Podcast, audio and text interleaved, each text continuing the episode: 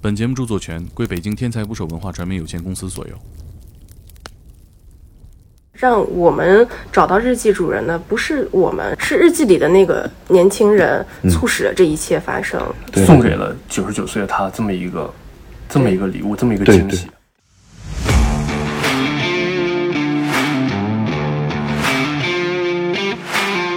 一开篇的第一篇就特别有历史感，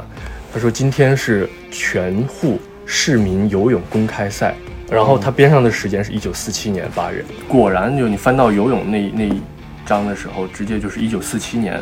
曹新康获得了全市游泳冠军，哦，一定就是他。曹然后新康，你想在后面检索出他的更多的信息，他是哪一年的学生，读什么专业的，然后就一直找不到，每个人都找到了，啊就是找不到他。他后面还有四分之三的人生，包括整个中国的变化都特别大。也是因为那条火了之后，底下有一个长期在美国生活的一个女孩儿，她通过她在美国互联网上，她检索到了呃曹先生后来在美国的生活。嗯、那一年他是九十六岁，他在美国拿了游泳的冠军。哦，而且疫情这几年，日记的最后一句是：“陆慧英真是越看越漂亮了，她的美比从前多了一点大方，我更喜欢她一点了。”所以还是问了他是不是和陆慧英在一起的，是吧？对，然后她当时其实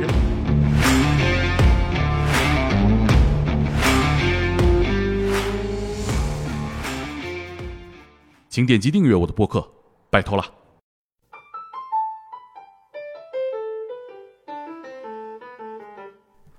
打捞最带劲的职业故事，这里是天才不说 FM，我是猛哥。今天的嘉宾是我的两个朋友博宇和老虎。三年前呢，辞去北京的工作，去杭州开了一家中古旧书店，叫再见城市。他们今年偶然得到了一本民国时期的日记，记录于1947年。日记的主人是一个民国出生的上海大学生，他的生活很丰富，和女友去舞厅、看电影、参加游泳比赛，还成为了上海市的冠军。博宇和老虎很欣赏这个大学生，对他很好奇，但是并不知道他叫什么，后来怎么样了。毕竟不在日记里写自己的名字也很正常。但是他们注意到，日记里提到了一位他老师的名字，叫李明阳，这是一个传奇人物啊。最被大家熟知的事情就是他主演过《乌龙院》里的老和尚。一九四七年，他就职于上海圣约翰大学。这样他们就得到了日记主人学校的名字。再之后，他们弄到了一本圣约翰大学的校史名录，慢慢的找到了日记中记录的那些人物，比如提及了很多次的他喜欢的女生陆慧英，以及这本日记的主人公，让他们俩牵挂已久的跨时空好友。他出现在异业名单中，一九四七年上海市游泳冠军，他的名字是曹新康。博宇和老虎把这段经历发在网上，得到了很多关注。最终找到了这位忘年交，展开了一场跨越七十六年的对话。用现在比较流行的描述是：曹新康二十三岁时射出的一颗子弹，击中了九十九岁的自己。而在寻找的过程中，博宇和老虎也发生了某些变化。让我们一起听节目吧。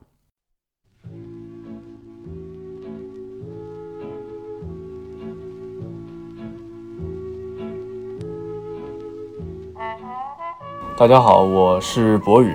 呃，是再见城市的老板之一。大家好，我是老虎，我是再见城市的第二个老板，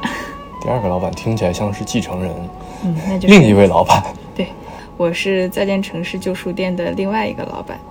可以讲讲这个事儿吗？当时是，呃，怎么发生的？怎么得到的这样一个日记？我一直以来每天所在的事、所做的事儿，就是去打捞、去寻找跟过去，特别是那个时代相关联的史料，然后一些特别是纸品的史料。真正得到它那天是今年的年初，一月一号，元旦。嗯，那么就是在一个拍卖的网站上，哦，看到了有人在拍卖几本儿民国的小日记本儿，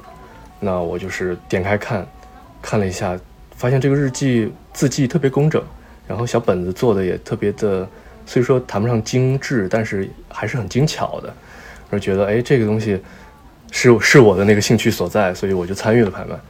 拍回来之后呢，其实并没有说当时并不觉得是一个特别惊喜的发现，因为日常每天都在做这个事儿，嗯每天都收入大量的这些呃相关的东西。但是拿到手之后，事实上开始读了之后，其实是有一点惊喜的。嗯，一开篇的第一篇就特别有历史感。他说今天是全沪市民游泳公开赛，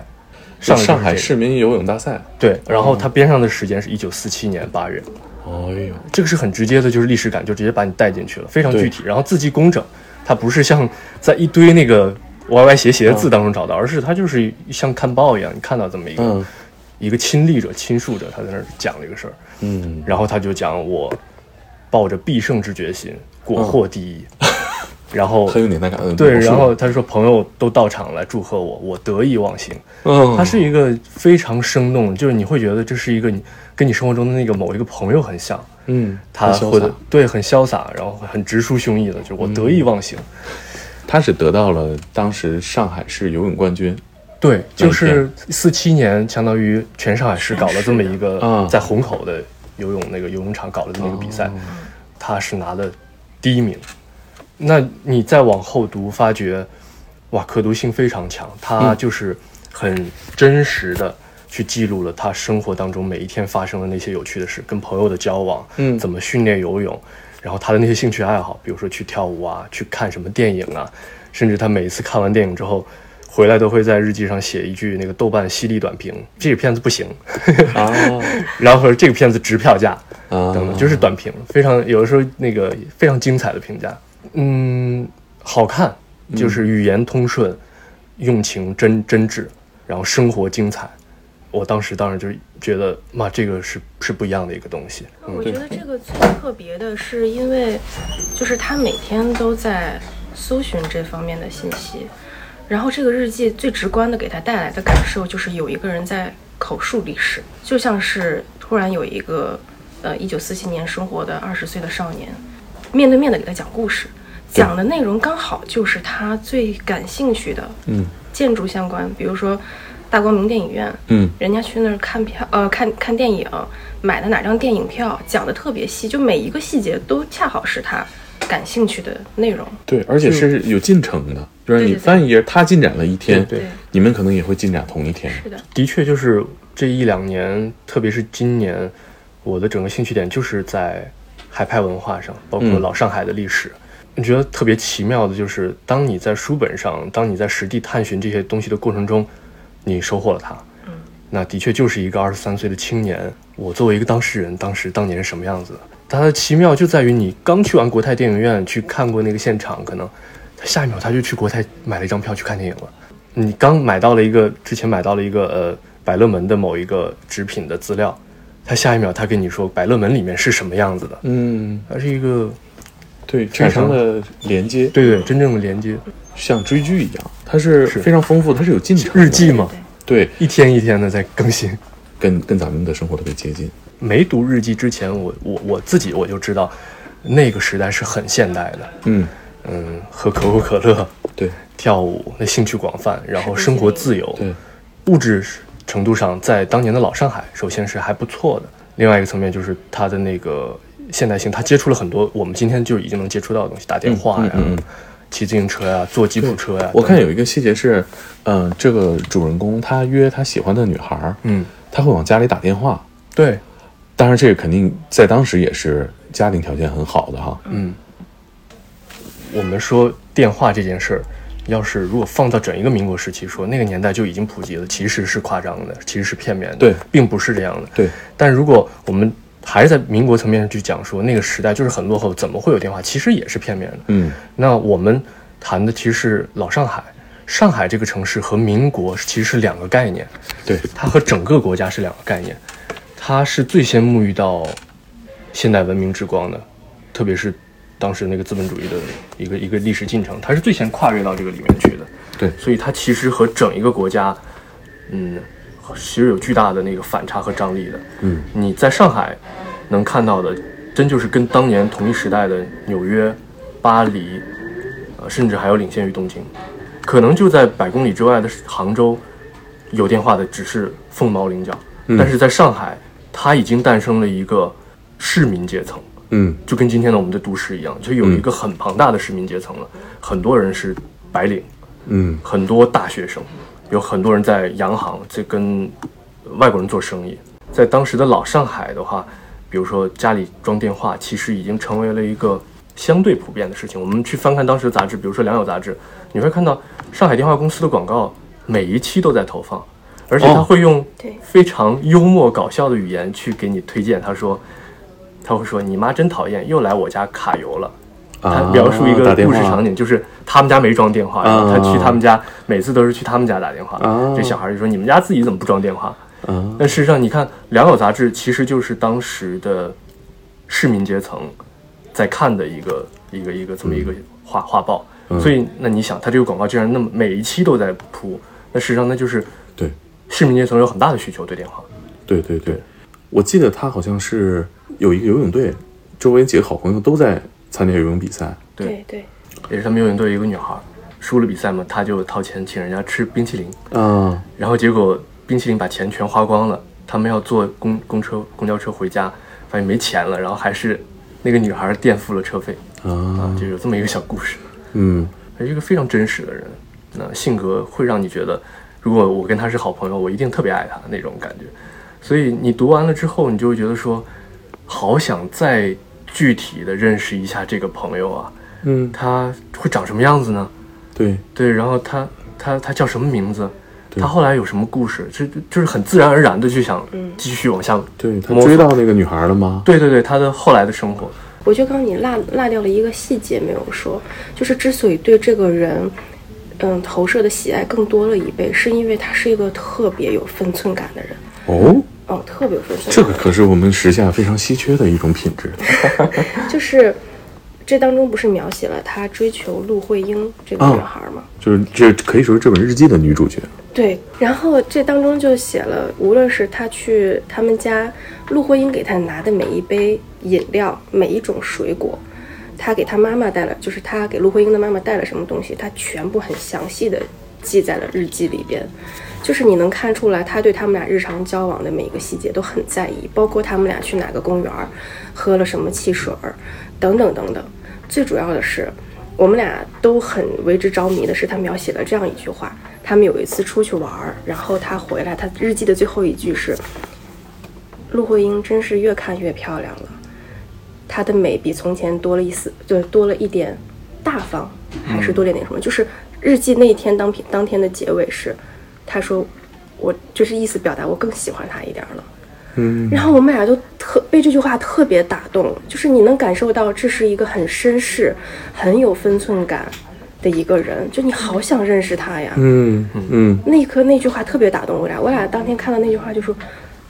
这真是一个好人。嗯，你你是对比那个季羡林的日记说去了就要看女排的大腿，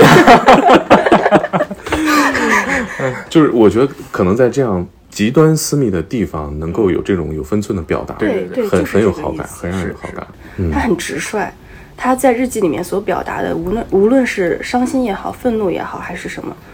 你都能感受到，他很单纯。也很快乐，我觉得。对，还有一个小故事插一下，嗯，他有一次可能是去国泰电影院看电影吧，他说边上坐了一位外女，就是外国的女性，嗯然后说她吸烟烫焦了我的腿，就是那个女士的哦烟哦烫哦到他了。对，然后他说我上去就把她烟给掐了， 啊，好可 爱！对，他是他是一个就是很直接的人，嗯很真实的人，哎，那本书是是哪儿来的？就是那个你们查那个学校的那个是我从网上买的，就是圣约翰大学的，算是校史之一吧。这本书里面记录了所有毕业肄业的呃人员的名单。那这个学校当时也应该是很有名，所以才会有这种出版物留下来啊。对对对，它是当年上海可以说是最好的一所大学，哦，就最好，东就方哈佛，没有之一。教会学校对啊，一九三十年代有一本就是呃书的名字我具体我忘了，大概就叫《中国名人录》这么一本嗯书。哦，嗯，收录了比如说一九三十年的三几年我忘了也，就是说呃各个高校贡献的这个名人的数量。哦，我印象当中，首先是他呃圣约翰是上海高校里面贡献名人最多的，嗯，其次还可能比北大、清华那几所都要多，比燕京都要多，哦嗯就很有可能是中国最顶级的，或者跟他们北京那几所是不相上下的。嗯，就这个上海圣约翰大圣约翰学，大学它是这个哦级别的学校。打开之后好找吗？打开之后，直奔主题去找体育相关的那一章 节，就是就找记找录游有学泳校的大事儿，对对吧？对它啊，它果然就你翻到游泳那那一章的时候，直接就是一九四七年曹新康获得了全市游泳冠军。哦，对，哦是两项游泳冠军。这么那猛日记里的确也记载的是两项，是哦他两项日冠日军，记第一篇开篇也就记了自己拿下两个冠军。一定就是他嗯，曹然后新康，曹新康。然后，所以你再根据这个名字去找后面的那个名录名录，嗯然后再去找他日记里提到的那些朋友，包括陆回英，嗯你会发现必定是他。一开始读这篇日记的时候，只知道他是一个大学生，那么哦他参加对游泳比赛是拿了冠军。嗯，那上海有那么多大学，对对对，是一开始是不知道的，但是看到了他有一章提到他，呃，跟那个李明阳，Mr. 李明阳，他哎写的是哦，写了全名还对，他说我跟他提议，嗯想跟沪江大学搞一个类似于像友谊赛、游泳友谊赛。嗯那沪江大学是除圣约翰以外，上海当时可以说是第二个重要的，也是很厉害的一个教会大学。嗯那么你会猜想到说，那应该也是可很有可能是一个教会大学。嗯，然后那个嗯李明阳呢，那至少是他的一个老师，嗯去查查看能不能相关的，比如说我去搜李明阳沪江，李明阳，呃，嗯呃，圣约翰，嗯那的确一搜李明阳圣约翰，所有信息就出来了，哇他是圣约翰的体育系主任，哇，一下就豁然开朗，就发现他是那个乌龙院里面的那个老爷 爷，对，真想不到，真的想不到。呃身上确实是有点功夫的。 对，那翻那本书的时候有什么新的发现吗？嗯，刚开始翻的时候心情极差，因为那个发现名录里人太多了，然后你一个嗯哦对一个很厚找，然后你发现他的名字找不到，就是你前面刚刚知道他叫曹新康，嗯，然后你想在后面检索出他的更多的信息，他是哪一年的学生，然后他是读什么专业的，然后就一直找不到。然后我说那试试找到日记里其他人的名字，嗯每个人都找到了，啊就是找不到他的。我们两个那会儿就是焦虑、难过，那个心心情很复杂的，然后就去夜生里面找，然后开始也是找不到。曹新康的日记里面写了很多去上化学课，我们不知道他是哪个专业的学生，因为后面最后面得知，其实他那个期间，呃，是课程暂停了，他只选了几门课上，所以他那那个那阶段日记里面只写了化学课，嗯我们就在物理化学系一直找，连夜生也找不到这个名字。哇，我们俩说这这是校史是记录什么原因？怎么对啊，怎么就把它抹除对，了？怎么就抹除了？ 然后后来在那个呃医学医学系系的那个毕业生里面找到了他的名字，啊哇，特别难过。哦，那为什么难过呢？他喜欢的女孩儿，他提到的跟他那么要好的朋友们都顺利都毕毕业业了你就觉得说，哦哎，当年到底是什么呀？对什么原因啊？他没毕业，他当时很失落吧？是，而且他是一个，呃，就是一直处在竞争状态，很喜欢对竞争的人。对对对，嗯对，你特别，然后他那么要强，嗯然后你发现最终他是没有毕业的那个人，嗯，朋友们都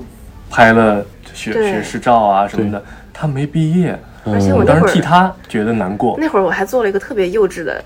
行为，就是它里面还提到了一个朋友，是嗯我在名录里面没有找到的。哦，我说这个人一定也没啊毕业，总要有个没毕业的朋友陪 他。我就一定要在夜深里面把这个人的名字找出来。啊我说必须要有一个没毕业的朋友陪他，对啊否则他太难过了，太孤独了我就一直在夜深里面尝试着找出一个他朋友的名字，啊就希望有人能陪伴他没有毕业这件事儿、啊，找到了吗？也没有。然后哦我俩就更难过了，然后，呃第二期视频事实上刚开始拍的时候，语言那个语语气啊、语调什么的都特别的忧伤。我们俩想象的是，嗯，既然他没有毕业，嗯我们不能把这种很复杂的情绪排进去，哦所以我俩用调侃，哦然后很其实略是现在回是看略略有点轻浮的那种哦，语对，气。我记得，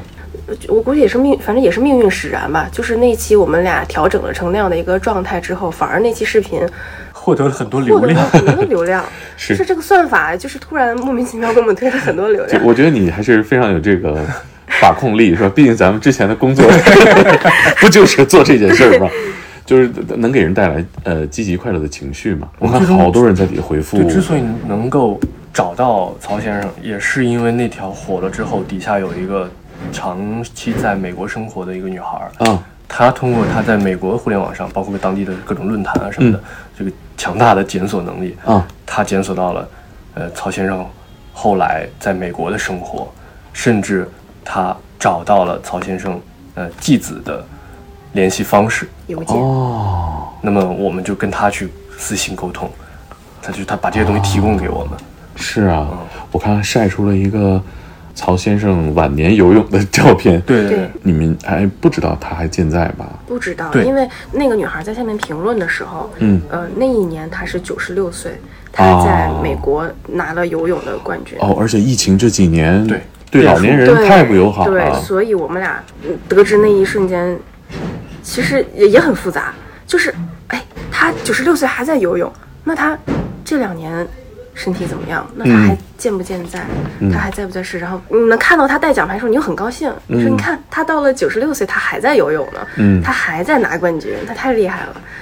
那带着这个心情，你们跟他的继子联系的话，会发出什么样的邀请呢？想要直接最关心问他就是，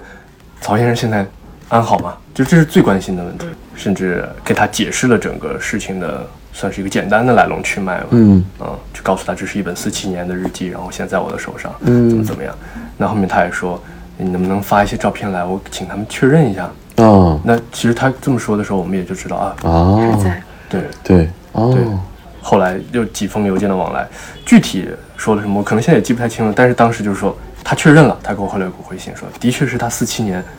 写的日记。然后他又跟我说，已经嘱托他的亲儿子要跟你们联系了，你接下来等这个等他的消息吧。甚至他说他的亲儿子可能，呃，因为就在上海生活，有可能有一天会去你们的店里。恰巧那个时间是他到洛杉矶去看洛杉矶去看望他父亲。哦，他平时的确是生活在上海的，恰巧就是这个事儿的时期，他在洛杉矶，然后恰巧他跟我联系的那一天的第二天，哦他要飞回上海，哦也，就是我们当时觉得说，哇，那岂不是说他现在跟老先生在一起，对啊呀、我们能甚至有一个直接跟老先生对话的一个机会了？是，啊提出这个请求容易吗？他们其实是。因为你看到了老那个视频里老先生的性格，包括我刚我们刚讲述日记的性格，嗯，那么率真的一个人，他得到这个日记没有太多的顾虑，就是真的很开心，有一种失而复得的那个快乐。嗯是所以那我们跟他儿子沟通的全程也是保持分寸和礼貌，那、他是儿子是也很为父亲开心，哦，所以我们冒昧的去请求说能不能视个频啊，聊几天，嗯嗯嗯，他们也都很很爽爽快快地答的应就答应了。嗯，啊，也的确，他也看了我们呃前两期的视频，嗯嗯我嗯们把嗯小红书也发过去了。对对对，我觉得你们也特别有分寸啊，因为我最开始跟虎子聊的时候，我说这个太值得记录一下，他说现在我们还不确定人家愿不愿意？愿不愿意分享，因为这毕竟是隐私，而且他人还健在，对对，对所以我们可能先不会去在联系之前不会去分享了哈对。我记得有一段时间我视们甚至频，一度都把视频隐藏了。。嗯我们对得知他还在世的时候，就马上隐藏了。嗯就是因为你知道，我那天我之前我说说，因为你得知这不是我们从发现日记那一刻起，嗯其实把它当做是故事当中的人，或对者说你回忆历史历历史对对对历对史对当中的人。对，没有任何是一包个虚构袱，作品中的人物那种对感觉。对对对对对你会评价他。 对对对对嗯，然后你得知他还在世的时候，一个具体的人，一个具体的形象在你面前的时候，嗯我俩当时那一刻就，我吧，我因为我调侃的更多一点，嗯就是那种略带羞愧的，隐私嘛，对，而且陆慧英是不是后来他的太太这个事儿也不知道。对对，哦哎，你有没有问他的孩子说陆慧英是你母亲吗？ 没敢冒昧的去问。嗯但是我们视频之后得知，啊就是不是啊啊！对对，我看是视聊频之了后就是知道了，啊其实刚加了那个呃曹先生儿子曹从先生的微嗯信的时候，你当然有特别多的好奇的问题想问。对，他后来是什么原因去的美国啊？等哦等，你肯定会有很多好奇心，对但是没办法上来就这样问基人。于礼貌你不能开口，对对对，而且我觉得，嗯、他后面只记载了他人生的四分之一都不到，嗯，他后面还有四分之三的人生，包括整个中国的变化都特别大，变化可能性也很多，嗯，是不知道从何聊起。我更想跟他发生这次对话，能够让他也获得巨大的喜悦，所以我选择去跟他回忆过去的事情，嗯回忆日记里的事情，嗯嗯嗯，而不是说你展开你后半生怎么去对做做选择啊，怎么去美国啊， 呃，五十多分钟的对话哈、嗯基本都是在聊四七年，或者说他大学时期，或者说曾经老上海他的生活，是，我我我记得博宇啊，真的是太重视这个对话了。嗯博宇还特意穿了一双袜子， 我就觉得这个太可爱了。我当时穿袜子就是觉得，我当时视频里开玩笑说做戏做全套，实际上就是说，你有一个地方不对，其实你就觉得有所欠缺，就是敬意有所欠缺，你得把自己收拾得工整一点。即便他真的看不到你那双脚当时是什么造型之类的，嗯但是你就觉得你得内心得把这个东西做做足。嗯，事实上你觉得他状态怎么样？我就特别的惊喜，超就是像我最后说的，超乎我想象的健康。对，就是因为你想象中九十九岁老人，嗯、神志清楚，然后能够行动，已经是很了不得了。嗯，但他是能够自由的游泳，能够骑脚踏车去超市、嗯满载着货物回家。而且他这个年龄九十九岁啊，对，还是独居，对，就是在洛杉矶独居，我的所天以哪！我当时就一个是惊喜，就是为他开心，嗯就觉得哎呀，我的老朋友他现在过得这么晚年这么幸福，嗯呃，所以就是那场对话，我并不是说当时都没想说我能聊到什么有价值的东西啊，嗯或者说跟历史产生什么那个都不想这些了，只是觉嗯得说，哎，跟老朋友视个频，看他状态怎么样，嗯跟他一起回忆回忆过去，给他带去更多的愉悦吧，嗯只想这个了。都没想着说能够有什么更多的收获什么的，没想这些东西。是但其实他一直是这样状态的一个人，就是其实他在脑子里面想象过问什么问题的。他视频的时候就是什么都不问了，嗯，然后因为打一个很没有用的岔，就是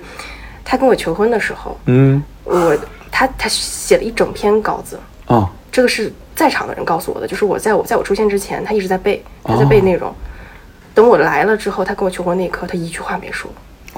就是那稿子里的一个字儿他都没说，他只是问了一句：“你愿意嫁给我吗？”但是那里面，我到至今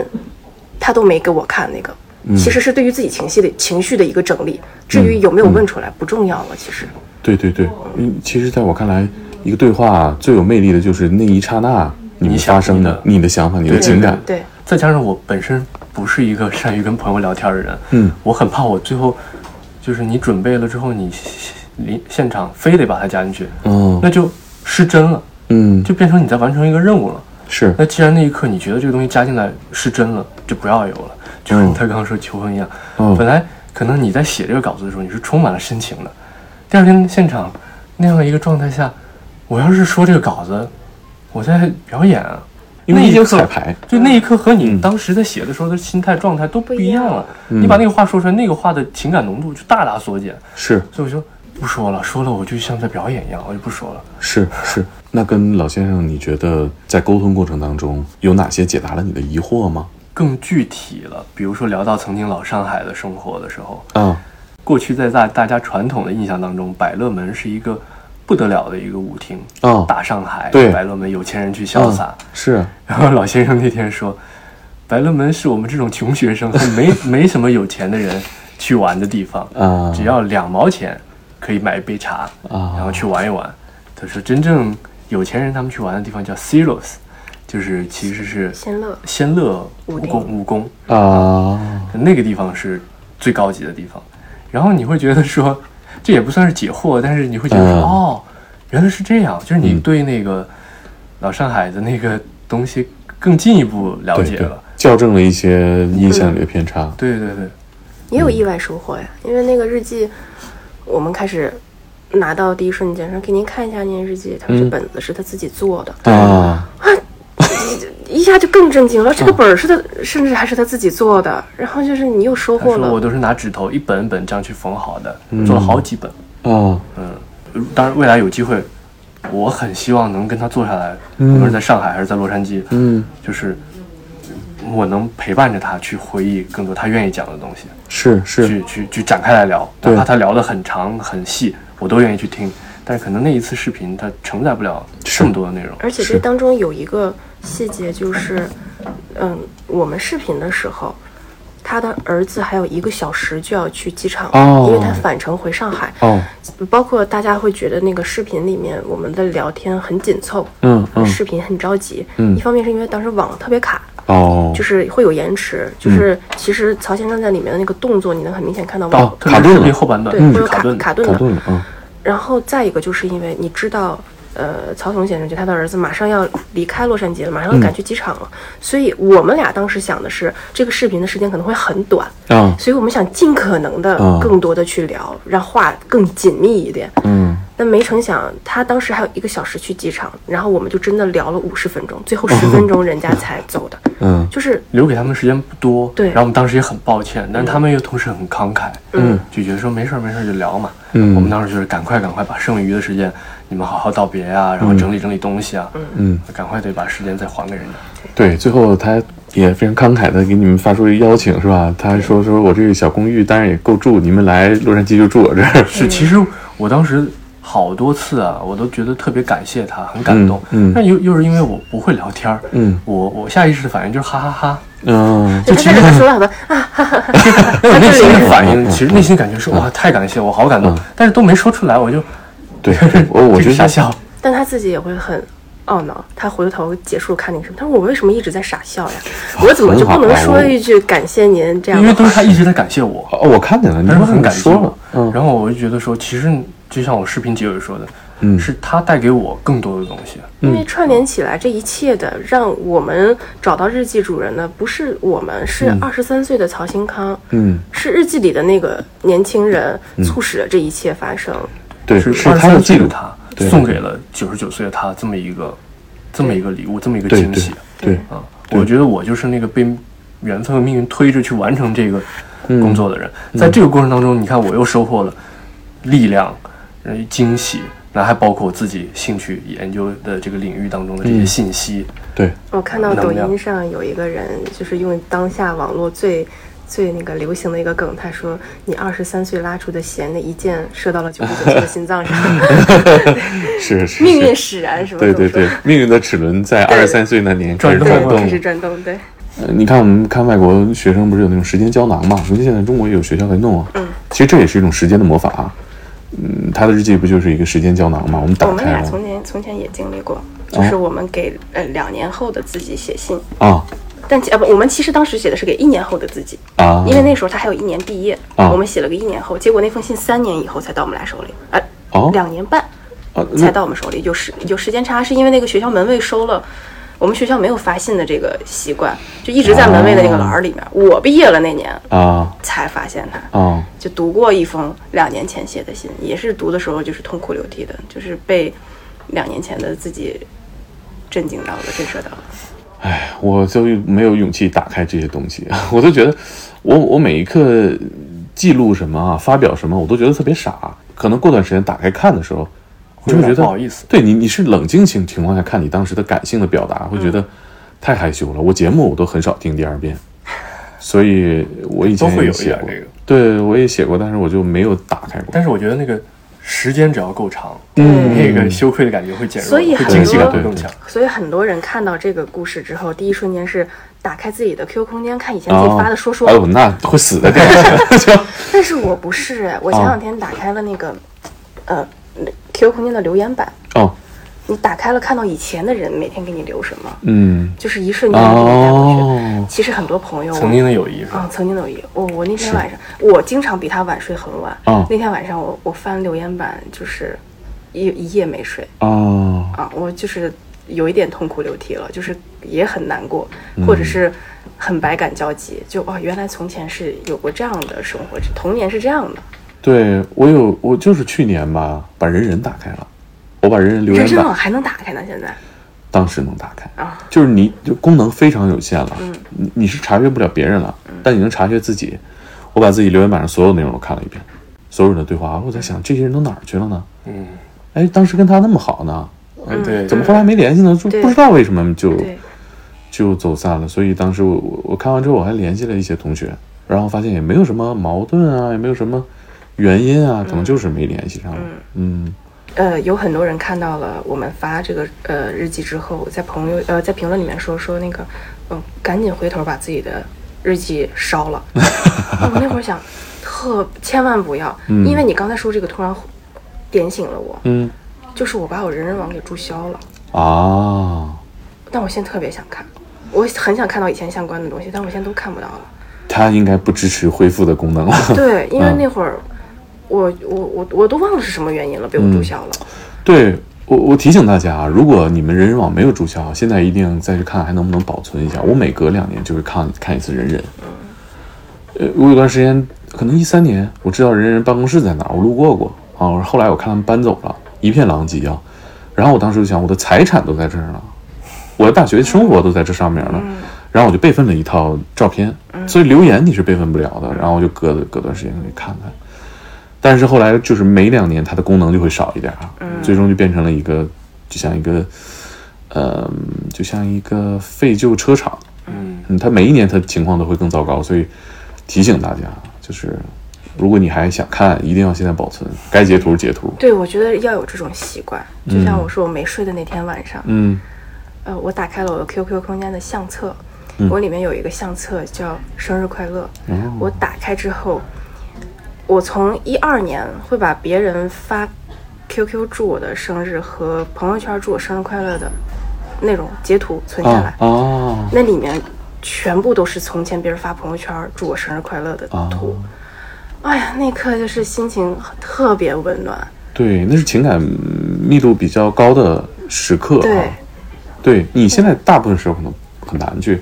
再跟朋友啊什么的有那么密切的情感交流什么的。你想，这才几年呀？就我们可能也没有办法想象曹先生看到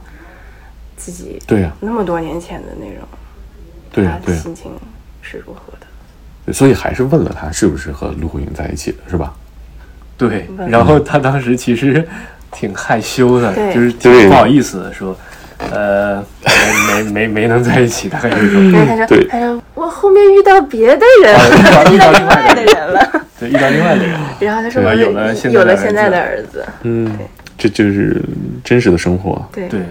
后来为什么肄业了？事实上是他给我解释说是四六年的时候，因为他既要准备一个后面的全国运动会，哦同时又要学医学，那么这个压力实在是太大了。啊，在医学本身就是对要啊你全力以赴的那种对学科，对所以没办法，他只能是，呃，怎怎么说，算是休学吧，保留就是学嗯籍类似于像休学这种。啊哦那，么，那么这个阶段呢，他就是专注游泳训练，嗯所以你看四七年才能拿冠军， 得练得练得花时间。对，但是他在这个过程当中，他又好像我感受到的是，他又很要强，他就是自己给自己安排一些、课程呃课程，嗯嗯还在上课然后包括去跟同学借笔记。去复习，考试不过再去找老师补习哦，所以虽然说他学可能暂停学业，但是他又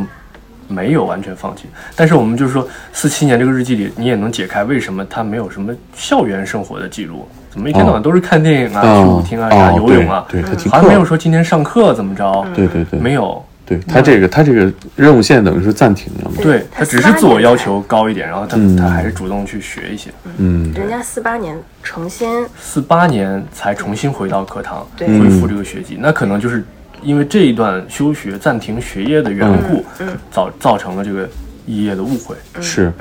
我我记得有一段表述特别可爱，就是说他是因为什么原因没有参加比赛，是受伤还是干嘛的？生病，嗯然后做了一个小手术，啊，可能就错过了几场某比一赛场比吧。赛，对，嗯，然后他 就是他很自信的一个人，嗯，他就说，如果是我上的话，我肯定都是冠军。他说下面拿了所有成绩的人都是我的手下败将。 对对对对嗯对对，对，他说如果是我上这几项，我都是冠军。嗯，是啊，他他没有忙着这件事儿，他忙着另外的事儿，对，对，好多旧的情感都涌现上来。就原来你就能感觉到他是一个重情义的人，嗯嗯，日记里面写他跟朋友的相处，就像我刚刚说，他是个共情能力很强的人，很照顾别人的心情，嗯然后他对朋友也挺好的，嗯嗯，就是你，你就是你你看到他九十九岁的时候这么用情，嗯，几次回忆过去的时候，爽朗的笑也好，甚至有一些，呃，可能流泪了啊，就是你、哦你就是能完全理解说，啊那就是他呀，嗯，二十三是岁的他就是这样的呀，他就是这么用情的一个人，是哎，我还记得你们对那个他们学校的校史那本书的呃观察特别有趣啊，就是你们看说这个物理系和化学系，还有什么一些文文文科类的肄业的人就很少，到医学这里面就特别多，因为医学糊弄不了。 对对对对对。不是我开玩笑，是是，其实那会儿那个是一种释然，就那会儿是我们那会儿的心就情。那会儿医生资源是比现在还要宝贵的啊对，所以你要培养一个医生，确实要是是慎之又慎嘛。嗯，你们收到很多回复啊，在网上。很多，有呃让你们觉得没有想到很意外的？嗯，没有想到的是，有很多网友告诉我们他们的亲人都曾在圣约翰大学就读，嗯然后他去讲他们亲人的故事，嗯，这个是我没有想到的。他们分享，他们站出来分享和嗯同步他们这些信息的这一刻，我们俩很震惊的就是，哦，原来我们发布这条视频，不仅能给一部分人带来某种力量力量感动，然后还能给这些，呃，身边有家人、有经历过这样经历的人，带来另外一部分寻找这些信息的动力。而且前天我们又收到一条新的回复，嗯，就是应该是一个老奶奶给回复的，嗯啊，对，她的丈夫是曹新康的朋友，啊是当年年轻时候一起游泳的朋友。哦，然后是这位老奶奶的朋友发给了她我们这条视频，哦然后她很感动，啊，然后他就说他呃大概十年前呃见了曹新康一次，哦，然后他跟曹新康说了我是你从前朋友的妻子，啊，当时的曹新康就很感动，就得知了这个事儿，然后更多的细节他没有透露了，嗯可是他就说他再次看到这条视频，他也很感动，呃，我觉得我们是一个呃善于隐藏自己情绪的民族，嗯嗯，甚至我们现在拍的电影，对那时候角色塑造会说说正经人谁写日记啊，对，让大家觉得很很搞笑，因为我们好像已经默认了，在我们的社会生活里面不会呃表达真实的情感，含蓄，但实际上我从你们这次经历里边看到一个人，他真诚的记录自己的生活，真诚的，对就这个能带给人的力量感是比你正经人谁写日记这个梗带来的要要要对，情感要更浓烈的多啊、就说这么一句话太轻巧了，对，你可以说正经人谁写日记啊，你还可以说正经人怎么怎么样，正经人怎么怎么样，嗯这个太轻巧了。嗯然后我们现在就特别，也不是说所有人，但是很多人就痴迷于这样的一种定嗯论式的梗，对，好像是参透了什么真真很理很一见样效的规律啊，对很见效的生生活经验，但其实很宝贵的就是，这也是正经人也没不正经，或者说不正经的人，他他真诚的记录下来，嗯、也是很迷人的嗯，啊，嗯，我觉得记录的本身就是有这样的魅力吧，嗯，包括你们的这次记录，我都觉得真的是让人非常感动。而且我就想到你们的生活选择啊，咱们上一次见面，然后分别的那段时间，不知道你们会有这样的选择，嗯就是到杭州开个书店。那你们当时是怎么思考的呢？因为那会儿你们好像也就我那会也儿其实也就是二十几岁嘛，特别有意思。我们俩昨天晚上翻看了我俩微信聊天记录。啊，我俩倒到了二零一九年、二零二零年，就是我俩在微信当中是怎么聊将来要去杭州开书店这件事儿的，因为哦我俩忘了。呃，是因为什么辞职来杭州开书店的这个问嗯嗯题，嗯在我们俩刚开书店的时候，那会儿大家呃大大概有好几家媒体哦来问过我们，嗯嗯就是为什么来开书店。嗯我记得当时，呃，当时的回答好像就是基于那会儿的一个心情，因为那会儿店刚开业嘛，嗯所以你就会回答的就是，呃，我们一直都想开一家书店，可能就是时机到了，我们就把这家书店开了，嗯，啊、就辞职了，就是一直想拥有这样的生活，所以我们这样做了。但回答多了，嗯，你就把最根本和最真实的那个东西给忽略掉了。我们俩也是昨天晚上去重新梳理这个东西，才发现原来那会儿的情感其实是那么丰富的。然后它不仅是两个人未来目标、生活呃未未来工作的目标，也是我们生活的目标。嗯而且我觉得北漂人都有这种怎么讲忧虑，就是我嗯要不要留在北京生活，嗯，是啊，我什么时候离开北京？嗯那会儿其实就是卡在这样的一个环节当中。嗯我们那会儿就想，哎，我们将来要做什么？虽然那会儿其实都已经有在建城市了，嗯其实在建城市二零一九年就有了，好多人不知道，哦就是以为我们书店是二零二一年开业的，然后就是这个在建城市这时候，其实、啊，对，你们那会儿摆摊儿，我记得，对、啊那会儿是出市集，嗯那会儿我们俩都在上班的时候就已经有在建城市了，嗯但是我们两个那会儿好像还没有一个信心，把它作为未来我们共同的事业目标。嗯因为我们两个本来就是节奏完全不同的两个人，个性上，呃，处事上面节奏都很不同。包括那会儿的工作方向嗯，是啊，完全不同。你看对，我们是做同样行业的，对，然后他是从事呃那个文化行业的，嗯，这节奏完全不同。但是你要选择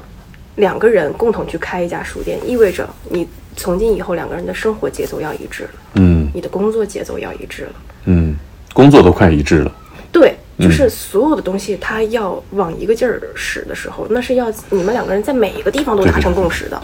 最后这一切看上去是水到渠成，特别是我们在跟外人讲的时候，听起来都是特笃定啊！我热爱哦书，我喜欢开书店，这是我的志志向，然后最后就完成了，听起来就是很简单的一个故事。但事实上，就像他说的，生活不是这样的，生活特别是涉及到两个人的时候，嗯这里面的那个曲折，然后包括。呃，你内心的变化、活动的变化、你的犹豫，嗯你的怀疑、你的不自信，然后你的再下定决心，嗯它是一个很、很很很弯绕的一个过程。嗯，所以在那个过程当中，就是经历过，嗯，自我的一种质问，说我到底应该干什么？我是一直在上班吗？我是应该在这个城市上班吗？我上到一个什么阶段，我能，嗯，就因为当时不是特别快乐，才能收获到更更多的快乐，才能更自由，就是很多这种问题。然嗯后最终其实是那个时间到了，然后你在做的这个事儿，慢慢慢慢它长大了，就在你城市它嗯嗯长大了，然后到有一刻它给了你信心，说，哎，这好像应该是我的事业了，我好像可以把它做成，它也能养活我。嗯，到那一刻的时候，然后你才有一个决定说，哦，我可以去开一家这样的店了，它能成立。嗯，然后当时你最后你就跟别人说的是，我早就想开这家店。嗯二零年年中的时候，我们回了一趟杭州，啊，找了当时他的一个发小，我们的一个朋友。然后那天晚上，那天跟那个发小在一块儿，我们特别开心。那个发小已经成家了，他有一个很可爱的宝宝，我们就在他们家住了几夜。然后那给我们俩带来的幸福感，那个冲击力是很强的。然后我们发现，好像，嗯、朋友之间给我们带来的勇气很大，就是我们回杭州重新建立起自己的生活，好像也并不是那么困难。嗯，在那一瞬间给我们带来了很大的鼓舞，所以从那天起，我们俩突然脑子里就多了一条：我们明年是不是可以回杭州了？嗯。就是在那一天脑子里多了这一条。对，但是像在呃那会儿疫情期间嘛，嗯，开一个线下店，然后要搞装修，我觉得这都是特别难的事儿啊。但结果上看都搞定了，对吧？对于我来说，更难的事儿是我不知道该干什么，就是在开店这个决定之前，哦那个阶段是更难的。哦就是我在彷徨，我到底这辈子该干嘛呢？我我应该为什么去倾注我的时间呢？就嗯这个是最大的难题。是，想不通这个是最痛苦的。对但一旦我确定了说在线城市这个东西去它成立，并且我可以毫无保留的付出我的所有，那那一刻的时候都不考虑说什么房租啊、疫情啊、装修啊，两个人的力量是不是有限啊，书店是不是没落行业啊等等都没考虑了，就觉得说啊一个好消息都没 有，是吧？的确挺难的。啊，一个好消息没有。哎当时就觉得我找到这个东西了，嗯嗯，OK，嗯那那我一定能做成，嗯，就是既然我找到了，是我是就能做成，就怕我找不到，对，我做啥可能都做不成。对，这是最终极的一种实现了，就是自我的实现。就这这个也确实是很难找。对，很难找。我想谁都会经历那个阶段的。哎，真好。我们在这儿聊一下围巾，老多顾客了。我跟大家说， 就是其实不不缺顾客，就是结果来说是让人很欣慰哈。嗯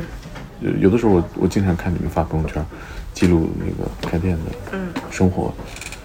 嗯，说实话，大部分时候我就是有一丝担心，因为看起来这个生活我也很向往类似的生活，嗯就怕整不下去，因为这玩意儿整不下去是个大概率事件，整下去其实不容易，所以结果上我特别欣慰。尤其今天我我呃来你们店里边儿，我就在朋友圈已经看了两年了啊，来了感觉还是很不错，比朋友圈里看着还要好。嗯、谢谢我看博宇还写了一个书是吧？就是记录那个生活的。他他是他他他说送你一本，我说不好意思，我刚才没翻敢了，我刚才翻了，我觉得很好，那就是一个，呃，可能像它是一个二维版的小红书吧，有点像你们做小红书的内容一样啊。啊，他是从这家店选址之后嗯开始写的。嗯，就是基本筹备这家店建立起来前后的心情，都写在里面了，嗯包括刚开始经营的第一年的心态、日常，嗯都在那本书里了。嗯，对，是。你都收到这儿了，还不给人家拿一本儿？不不不我去，了这这这这不不不不好要啊，不好索要啊，没有索要我，非得给，硬给。硬给我可以收， 但我看了之后，其实有一种呃获得感，就是嗯一个人他他选择了一个生活，然后我很喜欢这个生活，然后我也愿意记录下来。嗯，而且我并不希望这个记录是为了给别人看，我我觉得其实那个就是你的一个日记啊，对啊，你知道吗？就是我当时写的时候没想。没完全想到要公开，所以很多那个真实想法都写进去了。 后来你知道吗？他把是改了一版他把他把连我我在店里面说那个有一些顾客的坏话都给写进去了。就是我写了好多大实话，嗯，就是我内心对别人的看法呀， 什么什么之类的，我可没有那个曹先生那么的直率啊，我这个弯弯绕绕可多 不然了。你要出版之前得审一 遍是吧？得来个捷径哎版。我觉得这个有有机会，你们要是到洛杉矶，这个可以给曹先生留一本，他看不看的是吧？对对对是一种情感上的回回应是吧？对对对我也记录了挺有自己意的思生的，活就是我也写过一这个阶段的日记，对对，然后刚好和这本他的日记相遇，对是也挺有意思的。对对对对，我相信他也会有这样的好奇心的，喜欢这种生活我的。突然想起你那天鼓励我俩的话，嗯你说的是真诚必赢，是做作还是虚伪虚伪必死，虚伪必输。必 必输。我哦我我忘了，那是我、哦我看看啊，原话是什么？我说的啥，我都我忘说了。的是，真诚是最有能量的武器，好人随便赢，虚伪一定输。对，得在这儿得得把刚才要说的那个东西分享给严老师了，哦就是你你当时是给我发了一条，你说虎子，你朋友圈发的民国日记太有意思了，多多记录啊，很想看了你们聊了什么。然后，其实我俩那会儿就完全不想拍摄，啊完全没有啊要拍这个的心。然后第二天我们就收到了他，呃，儿子的私信嘛，然后我就想到了你给我发的这条消息，我说要不咱俩还是拍下来吧，对哪怕不发，但是我们要拍。其实你可能都不知道，就是啊！这个啊你的这个鼓励和建议，就是这个东西的呈现里对我面没有有太好了，哦太高兴了。这个东西的呈现有你很大的一呃鼓励的因素，就是因为我哦是个真的思虑太比较高兴重了的人，我会嗯考虑到说，哎呀，人家隐私，然后你这样发对会不会不我能好看得啊出来我会想很多这种东西。嗯然后他也被我影响的有所顾虑了，嗯但是当时你那条东西，我就感觉到你是，就就你给了我们一个很大的力量，而且就是你你告诉我们就是真实的记录，就是坦荡一点，没什么的。嗯对，我瞬间我就这个扣就解开了，啊我俩一下就我觉得备受鼓舞我没有那个不好的心思，我没有要利用人家或者怎么样人家，我是很坦荡的，我做这件事儿，那我可以记录，所以我就觉得从你那儿收获的那个鼓舞还挺大的。啊，我太我太荣幸了，哦，我俩也第太二高天就兴了。把手机就打开，我说咱们今天就拍，嗯。发不发再说，但是这事儿我们要记录下来。哎呀，太欣喜哦了！所以我就觉得我们阔别三年能在这儿再坐在一起聊天儿，还是因为你说那个就是真就赢，嗯，假对就虚伪一定输输，对就是这一切，我们今天所谈这一切都是建立在建立在真真的上那个对基础之上。是我其实像我们的工作就记录故事嘛，我们也经常有那种懊悔，嗯，比如我们之前记录老兵的故事，就会因为我们懈怠了，我们慢了，嗯，那个老人可能一百多岁了，离世了，哦嗯，他的那段历史可能对于任何人来说都不重要，也没有人在乎，但是对我们记录者来说，嗯觉得很啊懊悔哎呀，嗯所以我见到这些我都是鼓励，我说你先记录下来，嗯嗯，因为我就像你说的，你你是本身是真诚的，你没有想要在这个过程当中去去去获得一些什么，索取什么，嗯，我觉得就就特别值得记录下来，而且，呃，能通过内容，能通过自己的记录把真诚传递出来，这个东西就不会伤害任何人。对，而且我们的确看到这个大家的回馈，哦看到大家收获那么多，我真的觉得特别开心。就我没有想到这个事儿能有这么大的能量，对，甚至这个一一个个人的故事、个人的历史，能够串联起大家对历史的那种情感。嗯，就突然间想啊、我应该多去了解家庭的故事，我应该多去了解民国是什么样的，上海曾经怎么样，嗯，了解我身边的人，就是没想到这个事儿有这么强大的一个一个力量。对对对，而就且真实和记录本身，它是那个是不可估量的。对，我觉得你有一句话在小红书上发的，我特别喜欢，就是说，呃，人们经常警惕以偏概全，但是你更反感以全概偏。其实就是呃我们给记录自己和记录自己微观的生活一个一个话语权吧。对对对，嗯，想到今天这一切，就觉得呃都是建立在一个“真”字上面。嗯就是你无论是你彷徨也好，还是怎么样也好，都没关系。嗯，只要你真，啊，你要去，嗯，真实的生活，真实的想问题，嗯，真实的去做事情，嗯，很多东西会迎刃而解的，嗯，都会经历一个某一个阶段。嗯，太好了。好呀最后祝大家真诚记录自己生活，可能过七十多年也被 别人捡到了，记录一下。呃，来杭州也是，就是欢迎大家来看看哈。好，搜欢索“迎再见城市对，”。哎，你这个“再见”是拜拜还是 “see you again” 呢？就是两层意思啊，啊，再次看到和拜拜了。嗯。 Muñequita linda, de cabellos de oro, de dientes de perlas, labios de rubí. Dime si me quieres, como yo te adoro si de mí te acuerdas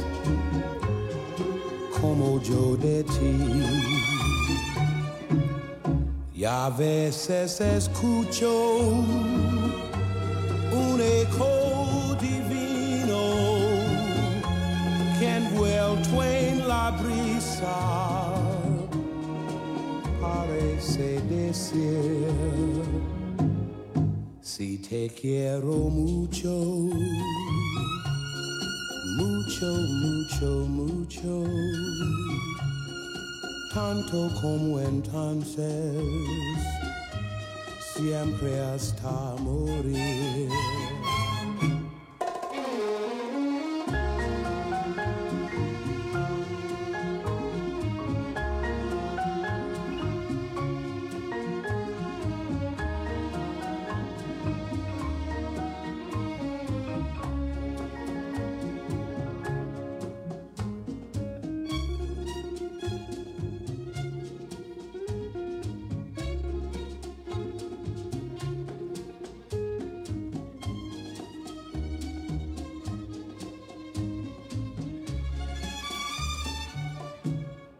Y a veces escucho un eco divino que envuelto en la brisa parece decir si te quiero mucho, mucho, mucho, mucho tanto como entonces, siempre hasta morir.